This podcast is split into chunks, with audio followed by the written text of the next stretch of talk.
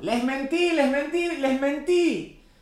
Les mentí, perdón, les mentí. Les dije que iba a hacer esto todas las semanas y les mentí. Me mentí a mí mismo. Eso es lo peor de todo. Les dije que, que íbamos a estar juntos más tiempo. Y me olvidé, me olvidé de ustedes, me olvidé de mí mismo, todo hice mal, todo. Perdónenme, loco, yo no, no quise, viejo, estoy pasando por un momento difícil. No son ustedes, son yo, carajo, son yo. Son yo, soy yo. Soy yo, soy yo el que está pifiando, no son ustedes, chicos. Eu, eu, sigamos siguiendo, sigamos, sigamos, no puedo ni hablar. Sigamos siendo amigos, sigan escuchando el Gali Podcast. Yo les dije que iba a tardar les dije que iba a tardar, que iba a hacerlo todas las semanas y les mentí, les mentí. Pero no les quise mentir, es algo que no puedo controlar, loco. La vida me está pegando una garchada impresionante y ni siquiera le pegó una escupida, ¿viste? Antes de metérmela. Fue así de una, me dijo, vení, pibe, vení. Escuchame un segundo, vení, vení, vení, vení que te voy a mostrar algo, vení, venite acá, acá a la esquina. Y me hizo de todo la vida este tiempo. ¿Cómo andan ustedes? ¿Cómo andan? ¿Bien? ¿Todo bien? ¿Todo tranquilo por allá? ¿Qué onda? ¿Siguen teniendo trabajo? Porque yo no, ¿viste? Yo, yo tengo un 50% menos de trabajo. Llame ya o tenga su 50% menos de trabajo llamando al 0800 usted es pobre a partir de ahora y consiga el nuevo refractador anal para tener eh, una... Ay Dios, ni, ni, ni, ni, improvisar una publicidad de Sprayet puedo, así de fracasado estoy. Ay, cuando mi vida, cuando va a ser el día que tenga algo de plata en el banco. Bueno, eh, ¿todo bien, che? Volví, acá estamos. Vamos a hacer de cuenta como que no pasaron cuatro semanas desde que dije que todas las semanas iba a ser esto, esto. Esto que no sabemos todavía ni, ni qué es, ni cómo se llama, ni, ni para qué sirve. Bueno, les cuento. En novedades de la vida del, del Galimatías novedades que no le interesan a nadie, novedades que, pero que están, ¿viste?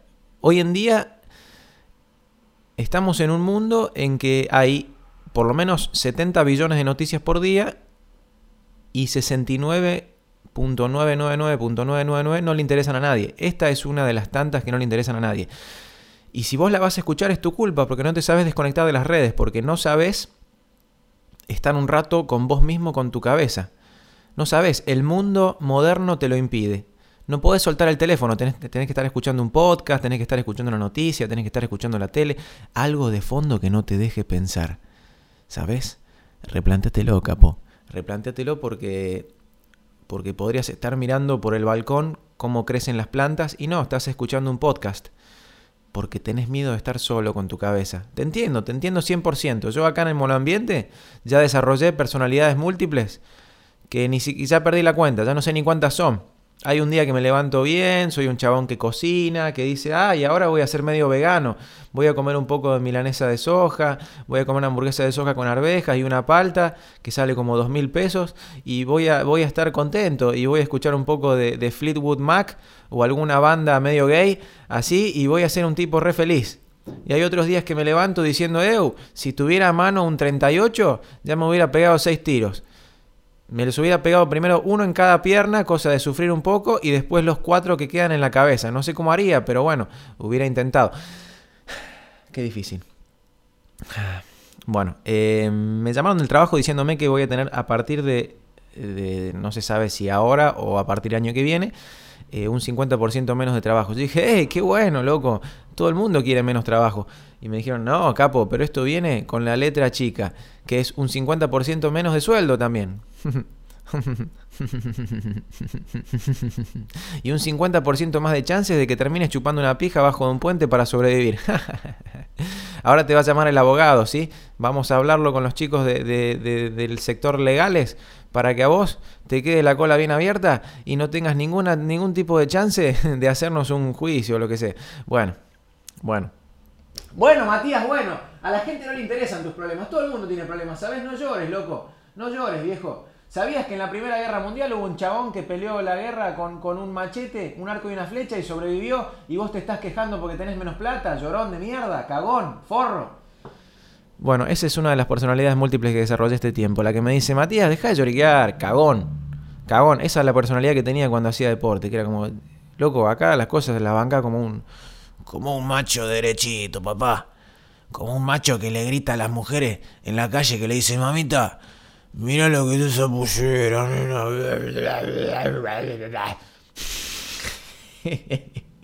Mentira, nunca le grité nada en la calle a una mujer.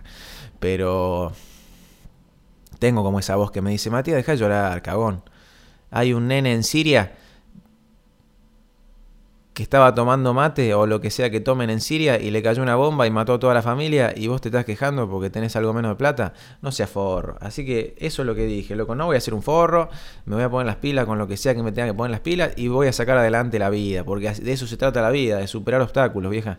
Porque la vida es un constante ir y venir de obstáculos. Y si uno no tiene obstáculos en la vida, se aburre, es así de simple. Cuando las cosas estaban bien, decía, ay, qué aburrido, ojalá pase algo en mi vida que me pegue un sacudón. Y bueno, y ahora, ¿sabes qué? Ten cuidado con lo que deseas. Tanto le temes que al fin sucede. Y acá estoy, con un 50% menos de trabajo y con un 700% más de ganas de hacer cosas nuevas. Así que el podcast seguramente eh, venga una vez cada semana. O no, quién sabe. Como la vida. Nunca sabe qué mierda te va a tocar, como decía Forrest Gump. No sé, loco. ¿Qué sé yo? Estoy re loco. bueno, eh, hoy tuve una charla, una reunión virtual con la gente de mi laburo. Y, uy, esperen que me está sonando una alarma. Esa era la alarma de la siesta de cuarentena, la que duermo de 10 de la noche a 10 y cuarto de la noche para estar bien pila hasta las 7 de la mañana mirando las baldosas de mi casa. Porque así estoy. Eh, tengo los horarios totalmente cambiados. Mi vida está un poco hecho poronga, pero ya lo dije, vamos a salir adelante, vieja. Porque Vamos a armar una plataforma que va a lograr que tanto Matías como todos los argentinos que escuchan este podcast salgan adelante en la vida.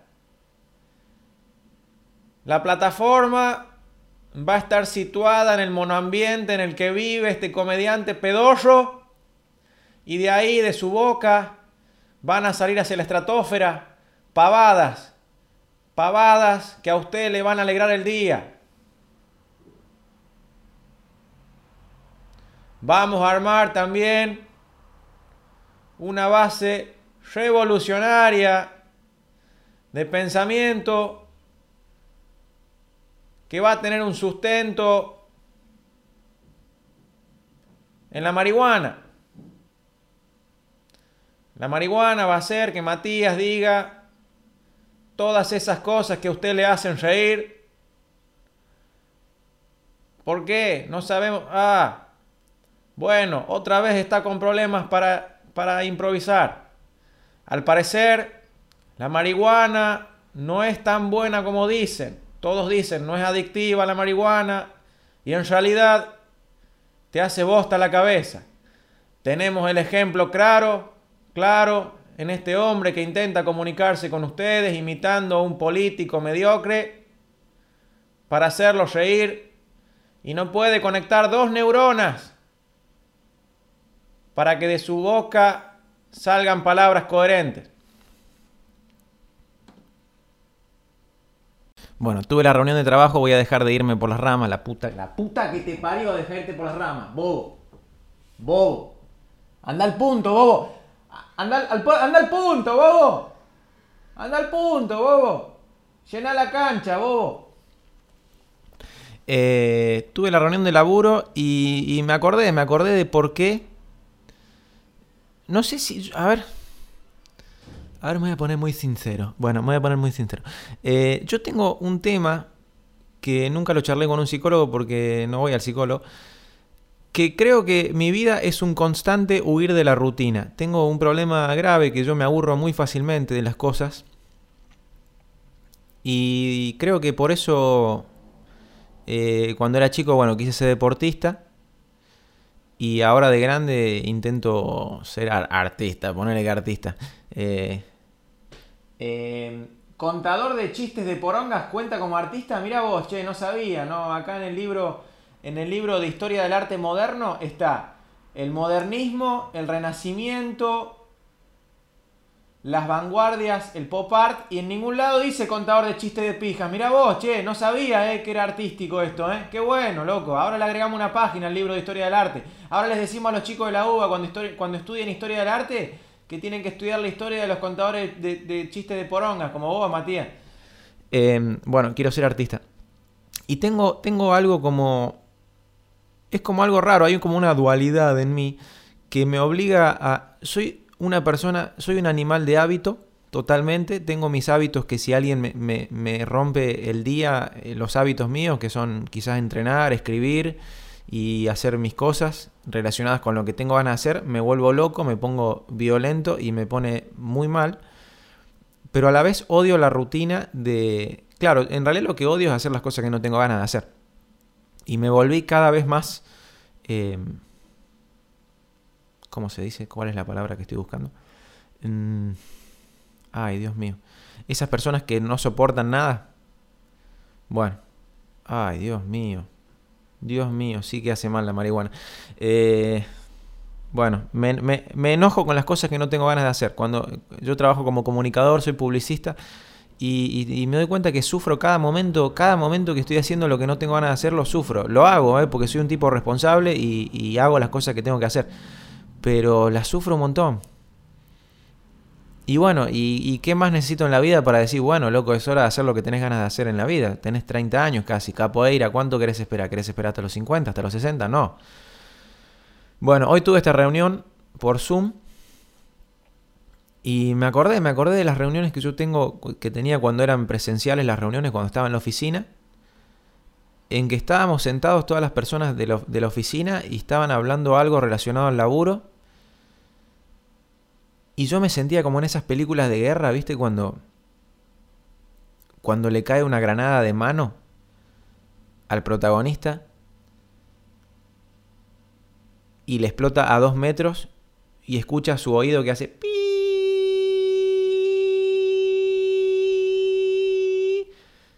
y todo está como en cámara lenta y los que lo están mirando le están gritando pero él no entiende nada porque su cabeza está choqueada por el, por el impacto de la granada. Bueno, así me siento yo en todas las reuniones de oficina.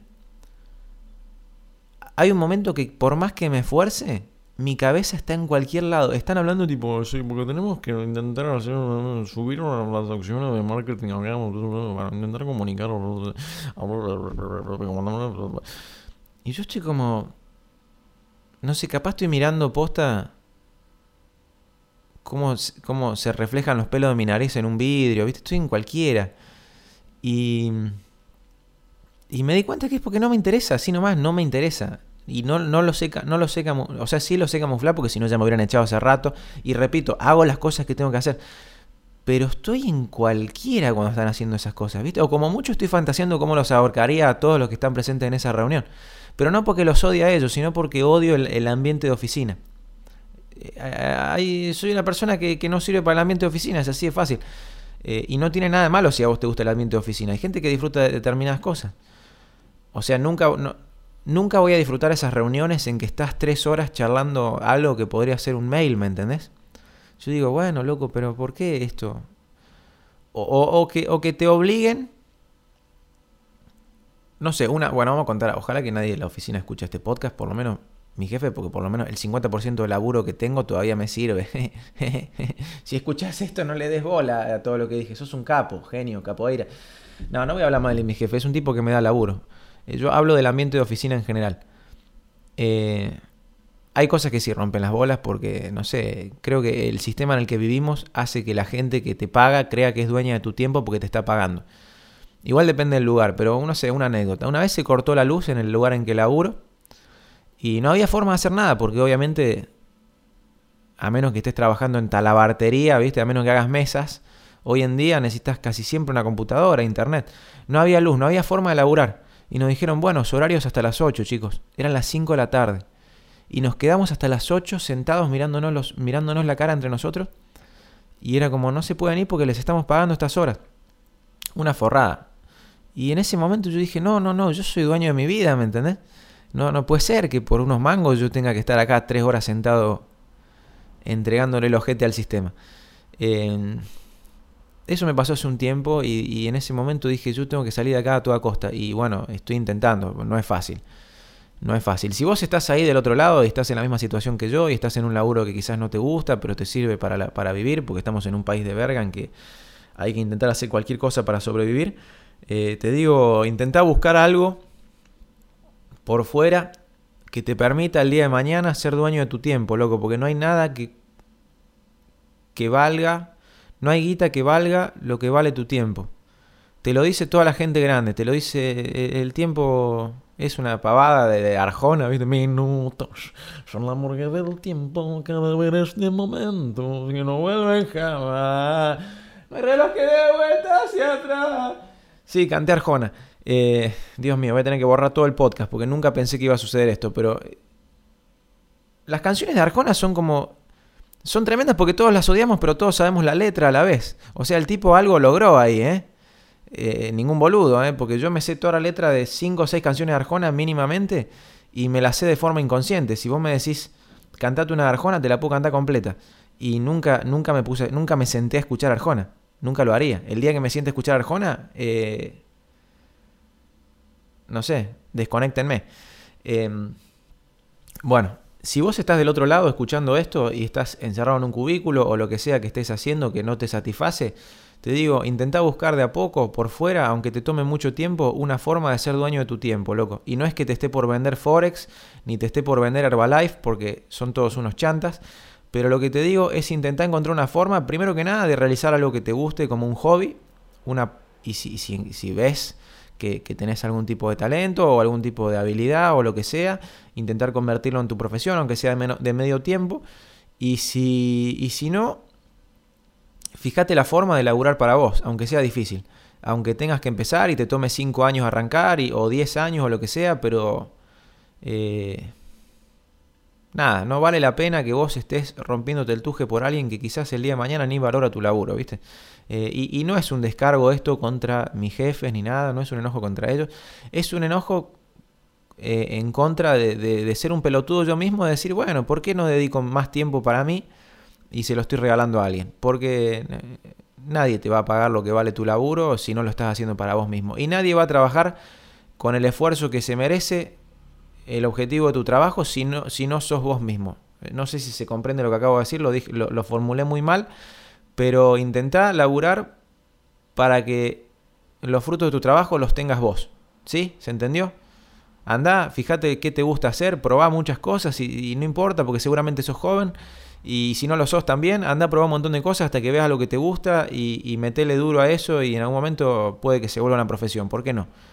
Eh, ¿Por qué no, carajo? Sueña con un mundo distinto. Es distinto.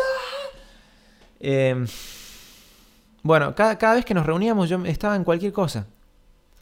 Y no lo soporto, no soporto la oficina, no soporto ni las reuniones pedorras, ni tener que estar en un pasillo sonriendo como, ah, sí, me importa lo que me estás contando, no, me chupa el forro de los huevos. Eh, o, o, viste, no sé, y no es que soy un antisocial, me cago de risa, ¿eh? estoy ahí, me cago de risa, hago amigos, todo, pero no, qué sé yo. Dios mío, uf, me puse re odioso. Eh, no sé, loco, no, no, no, no, no quiero que suene odioso este podcast, no va por ese lado. Ustedes saben que intento, dentro de lo odioso que soy y lo enojón que soy, intento dejar un buen mensaje. Aunque a veces se confunda, ¿no? Ya me hablaron varios, me dijeron, eh, el podcast ese de Cosmos, loco, más suicida que la mierda. Y no era el punto ese, era, el punto era, che, loco, intenta hacer lo que tengas ganas de hacer en la vida. Eh, después me dio miedo, dije, uh, capaz algún boludo se tira a un balcón. Y después dije, no, pará, esto no lo escucha nadie, qué bueno, nadie se va a suicidar. Y si alguien se suicida porque escuchó palabras tuyas, es porque llegaste, Matías. lo lograste, capo. lograste tu sueño. Eh, no se suiciden. Busquen lo que tengan ganas de hacer en la vida, carajo, la concha de la lora. Estamos en una era esto no sucedió nunca en ningún punto de la historia, en que el conocimiento estaba al alcance de la mano de todos. ¿Sabían? ¿Sabían que antes viajaban desde todos los puntos del planeta en barco, en canoa, remando? para llegar a la, biblioteca de Alejandría, el lugar donde estaban situados todos los papiros con todo el conocimiento casi del mundo. Después esa biblioteca la quemaron no sé quiénes que conquistaron ahí Alejandría y la prendieron fuego y se perdió la mayoría del conocimiento de toda una época. Em, miren, antes les voy a recomendar un libro, se llama El nombre de la rosa. Es una especie de policial que se da, durante el medioevo. Está escrito por Humberto Eco, un semiólogo muy bueno. Eh, y el libro es una especie de policial que se desarrolla en una iglesia, en un monasterio, donde todos los, frailes se dedicaban a transcribir libros. Porque así era antes, vos no tenías, no existía la imprenta. Había gente, más que nada en los monasterios, eh, que se dedicaba a transcribir a mano libros completos. Y vos para tener acceso al conocimiento o tenías que ser una persona relacionada a la iglesia o tenías que estar en una situación de, eh, de vida aristocrática, tenías que estar muy arriba en la escala social. Hoy en día tenemos acceso al conocimiento en la palma de la mano. ¿Y qué carajo puedes hacer? Puedes aprender lo que sea, viejo. Puedes ver un tutorial hasta de cómo hacer una bomba atómica. O te la podés pasar en el Candy Crush o mirando culos en Instagram todo el día. Así que si estás ahí, aprovecha bien tu tiempo porque es un tiempo valioso y nunca en la historia de la humanidad estuvo a mano tanto conocimiento para que vos puedas aprender cosas nuevas. Así que si tenés ganas de empezar lo que sea, que tengas ganas de empezar, hacelo, viejo. Larga este podcast si es necesario, a mí no me importa. Yo lo hago para divertirme y anda y estudia algo y aprende. No te la pases mirando gente en pelotas en Instagram, porque eso es lo que quiere la sociedad, de verdad. Eso es lo que, lo que a lo que te van a obligar.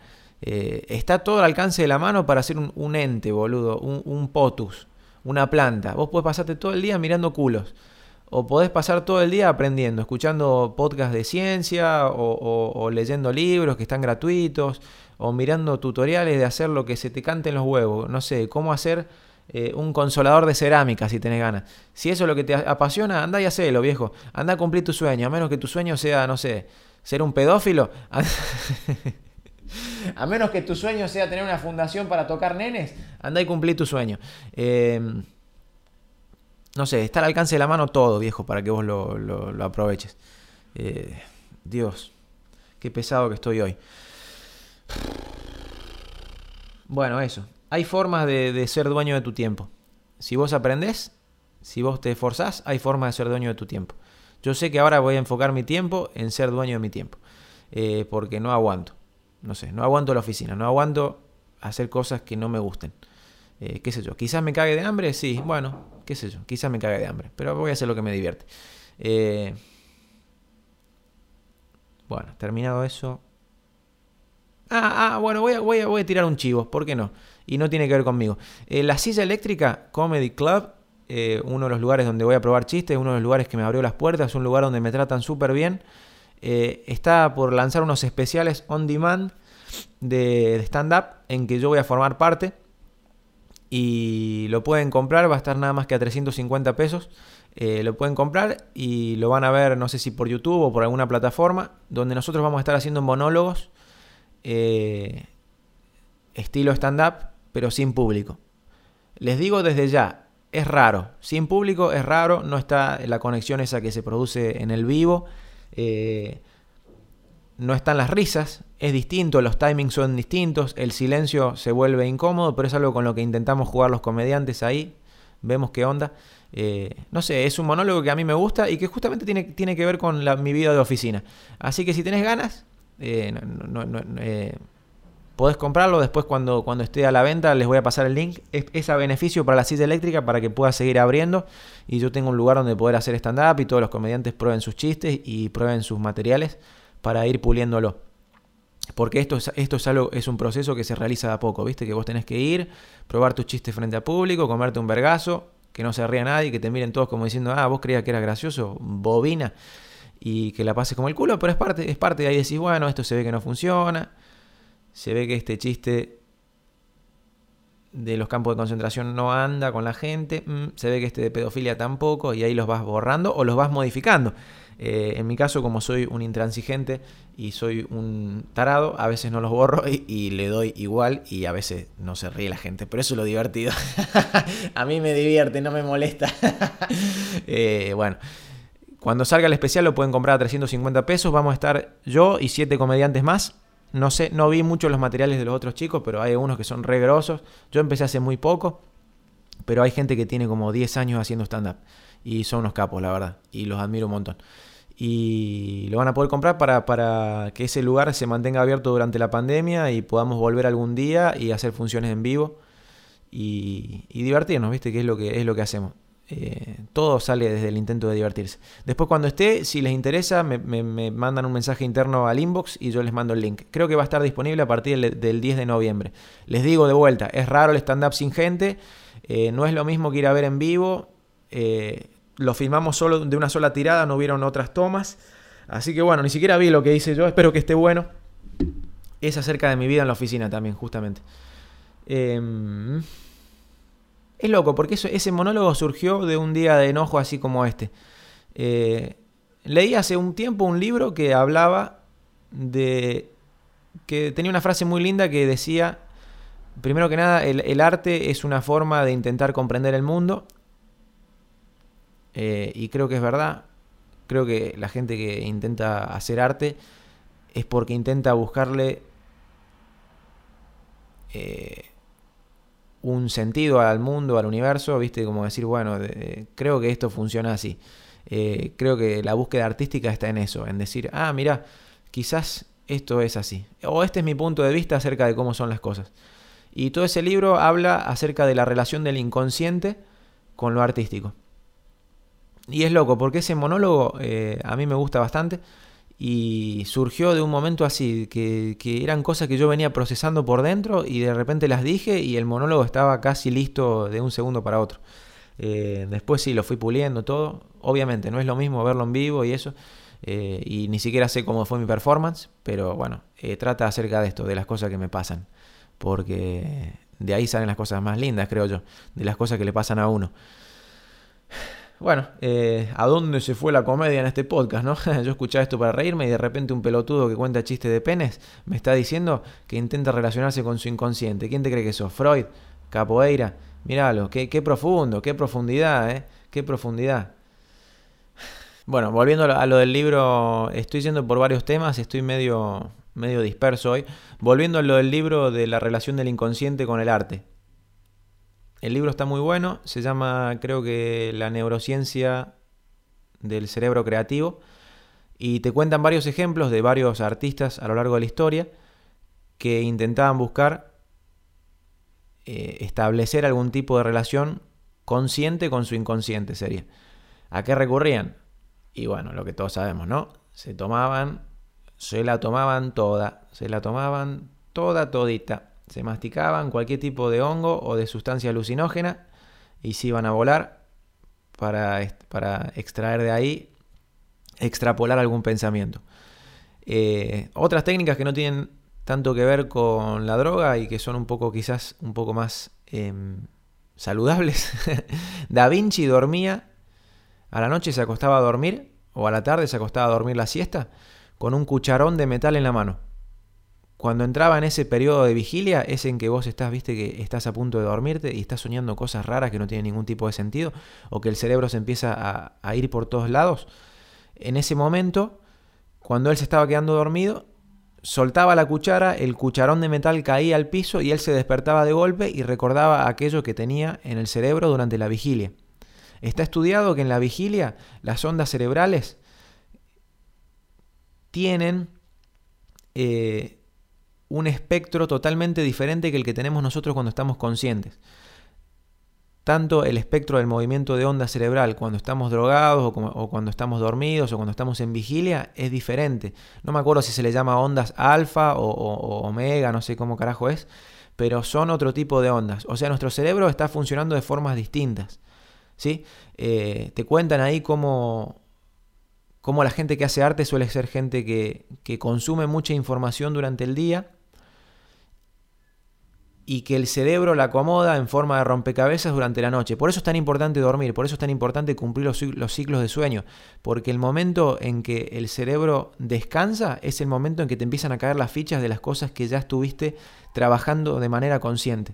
O sea, nuestro cerebro, ¿vieron cuando estás mirando por una ventana o te estás, vieron la, típica frase, ah, tuve un pensamiento de ducha o tuve un pensamiento mirando por la ventana del bondi? Bueno, ese, ese es tu cerebro que está trabajando en stand-by, está detrás, la maquinaria está laburando mientras vos pensás que no estás haciendo nada, quizás estás escuchando música o lo que sea, o lograste un estado de relajación en que las cosas funcionan distinto, vos quizás estás en babia, como dicen, y se te ocurre algo.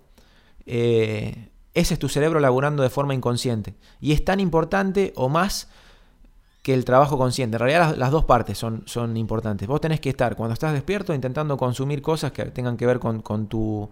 Con, con lo que, no sé, con tu laburo, con lo que sea que quieras aprender. Y después cuando descansás, tomarte tu tiempo para relajar, tomarte tu tiempo de ocio, tomarte tu tiempo en enfrascarte en algo que no tenga que ver, no estar pensando todo el tiempo con lo que vos tenés ganas de, trabajar y en ese momento te van a caer fichas. Así que implementenlo si pueden. Si quieren, les, digo el nombre, bueno, el nombre del libro es La neurociencia en el cerebro creativo eh, y te explica no solamente técnicas, sino historias de gente que, que, bueno, que trabaja en el ámbito creativo y cómo, cómo intentan comunicarse con su inconsciente. Eh, no llamen a su dealer, no era... Esto podría ser un chivo para decir que ahora estoy vendiendo LSD, ¿viste? Hola. bueno, vénganse a casa. Vénganse a casa que les explico cómo funciona el inconsciente creativo. Tenés que meterte esta gotita en el ojo, papi. Eh, nunca probé el LSD, me gustaría. Solo, solo fumo faso, pero me gustaría probar el LSD. Son tantas las historias de rockeros que escuché que tomaban ácido que... Es más, leí libros acerca leí libros acerca de cómo tener un buen viaje de ácido y nunca ni me acerqué a una pastilla. La verdad que no sé ni cómo es. Creo que es, un, es un, cartoncito, como le dicen, ¿no? Que te lo metes en el ojo, una gotita, no sé. No sé. No tengo idea. Si algún fan del Gali tiene ganas de mandar algo por acá eh, para que probemos, avise. Eh, leí muchos libros interesantes acerca del ácido. Hay uno que se llama Las puertas de la percepción, que es de Aldous Huxley el escritor de Un Mundo Feliz, otro librazo que también está más vigente que nunca, que es acerca de una sociedad que se la pasa eh, drogada y mirando la tele. Eh, es un libro en el que él cuenta cómo es su experiencia con el peyote, la mezcalina, eh, lo que sería la ayahuasca, viste, de los peruanos, no sé, o mexicanos, aztecas, no sé cuáles son, que hacen viajes de ayahuasca ahí en el medio del Amazonas y te cuenta cómo se quedó mirando una silla y escribió todo un libro acerca de eso, de cómo en un viaje de ácido se quedó mirando una silla y vio el significado del universo. Mira, tranca palanca. Vamos con otra historia más de estas. ¿Por qué no? ¿Por qué no eh, eh, hoy no contar tantos chistes, sino contar eh, historias que parecen un chiste, pero que son locas, pero que son divertidas? Soy muy fanático de Philip Dick. Philip Dick es un autor de ciencia ficción que está a la altura de Isaac Asimov y otros grandes de la, ciencia ficción, eh, que escribió grandes libros como que después fueron películas o conceptos que después fueron películas, no sé, mencionando algunos, Ubik, eh, el concepto de la película Inception, esa con Leonardo DiCaprio en que se meten dentro de los sueños, está basado en un libro de él que se llama Ubik. Eh, Blade Runner está basado en Blade Runner. Eh, Minority Report, la que tiene a Tom Cruise corriendo, tirando facha por todos lados, esa está basada en, creo que, Scanner Darkly, una mirada en la oscuridad, creo que se llama. Eh, y así vos lees los cuentos de él y el chabón la veía venir. Hace 70 años, 60 años, escribía cosas que hoy en día el cine de Hollywood está tomando por todos lados todo lo que es Black Mirror, todo lo que es la serie Black Mirror, está basada en algún concepto que él escribió antes siquiera de que tuviéramos computadoras. Un chabón que estaba mal del marote, pero mal, mal, mal, mal, y que una vez, esta historia es, esta historia es fenomenal. El tipo era bastante prolífico, ¿no? Escribía eh, cuentos cortos de ciencia ficción para una revista de ciencia ficción que lanzaban al mercado, no sé, en creo que era en Estados Unidos o, no sé si es, él es inglés. Eh, se cagaba de hambre, se cagaba de hambre, se cagaba de hambre, pero escribió un montón. Un día fue al dentista, le arreglaron, le hicieron un arreglo molar y le dieron una, una inyección de no sé qué carajo. El tipo llegó a la casa, redrogado por la inyección, le trajeron un delivery, creo que una pizza, y el que le traía el delivery tenía un colgante en el pecho que era como un colgante con un pescado. Philip Dick, redrogado, abrió la puerta, lo vio al delivery, miró el colgante y se quedó quieto como 30 segundos mirando el colgante y él en su autobiografía dice que en ese momento vio el antes, el después y el presente de la historia de la humanidad. Así nomás.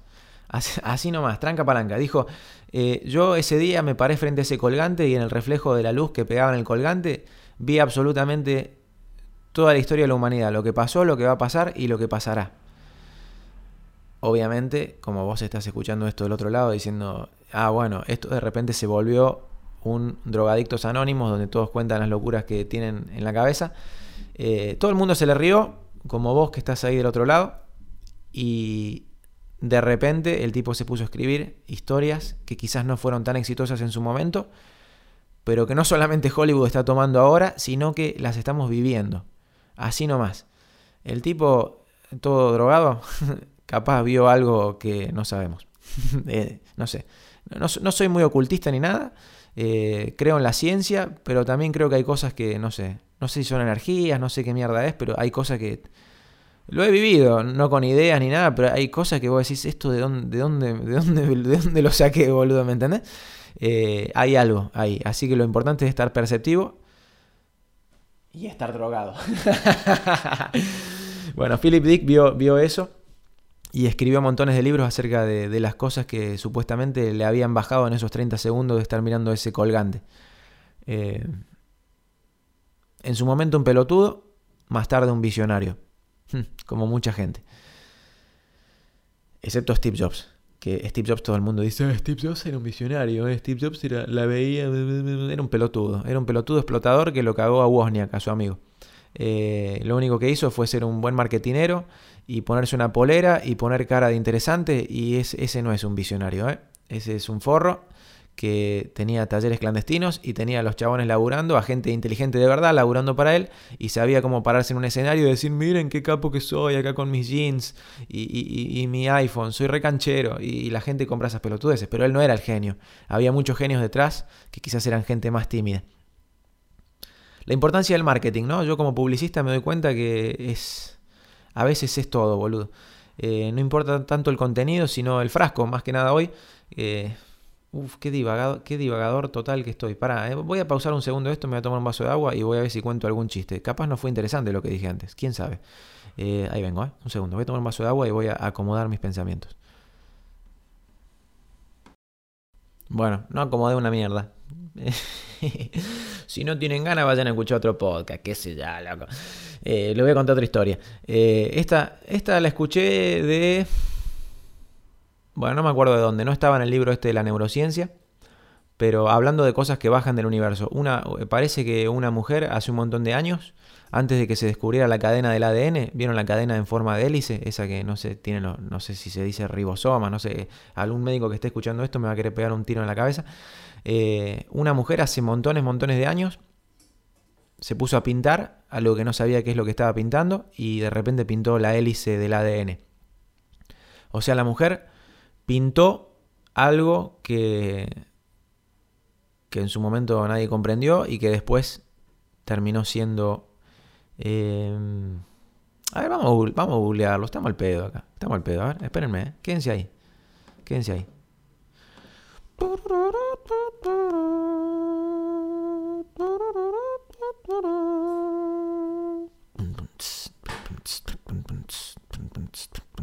Esta es la, música cuando pedís un radio taxi.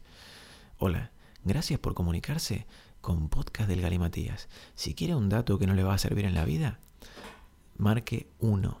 Matías está buscando la historia de la chica que pintó el ADN. A ver, ADN Painting.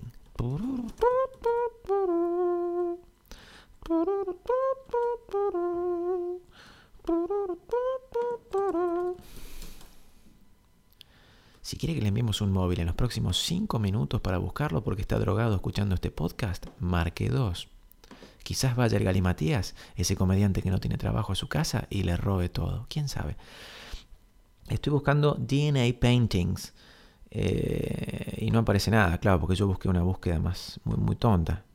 Busqué los parámetros más genéricos del mundo. Pero les prometo que para el próximo podcast voy a encontrar la historia de esta mina, porque estoy seguro que existe, loco. Miren la serie Cosmos, la puta que los remil parió. ¿Cuántas veces les voy a recomendar las cosas, loco? ¿Cuántas veces, eh? ¿Cuántas veces? ¿Cuántas veces les tengo que decir que miren la serie Cosmos? Si miran la serie Cosmos, se van a enterar de que estamos hechos de las mismas moléculas, de los mismos átomos que el universo. O sea, somos parte y no parte a la vez de todo el universo. Eh, muchas de las moléculas o átomos que, nos, que, que componen al ser humano están presentes alrededor de todo el universo. Así que de alguna forma todo es lo mismo.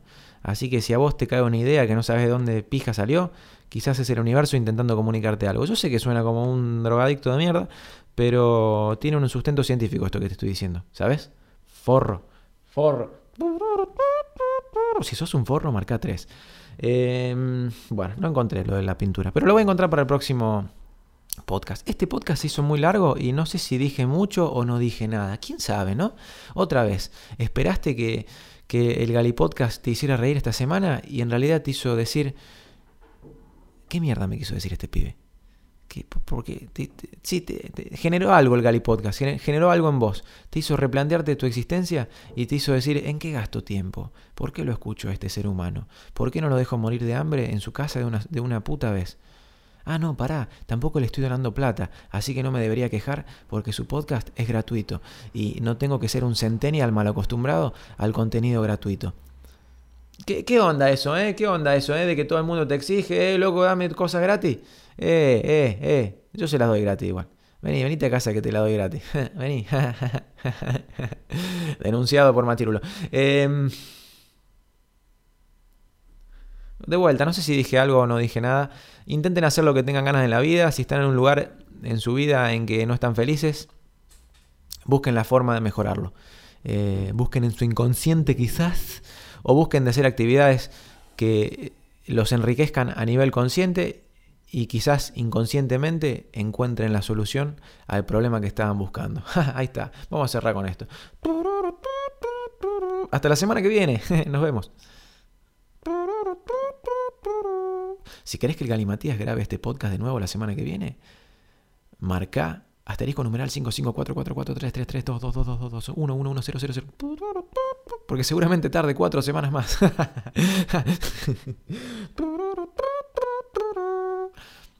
Vamos a armar un nuevo podcast pronto. Quédese ahí.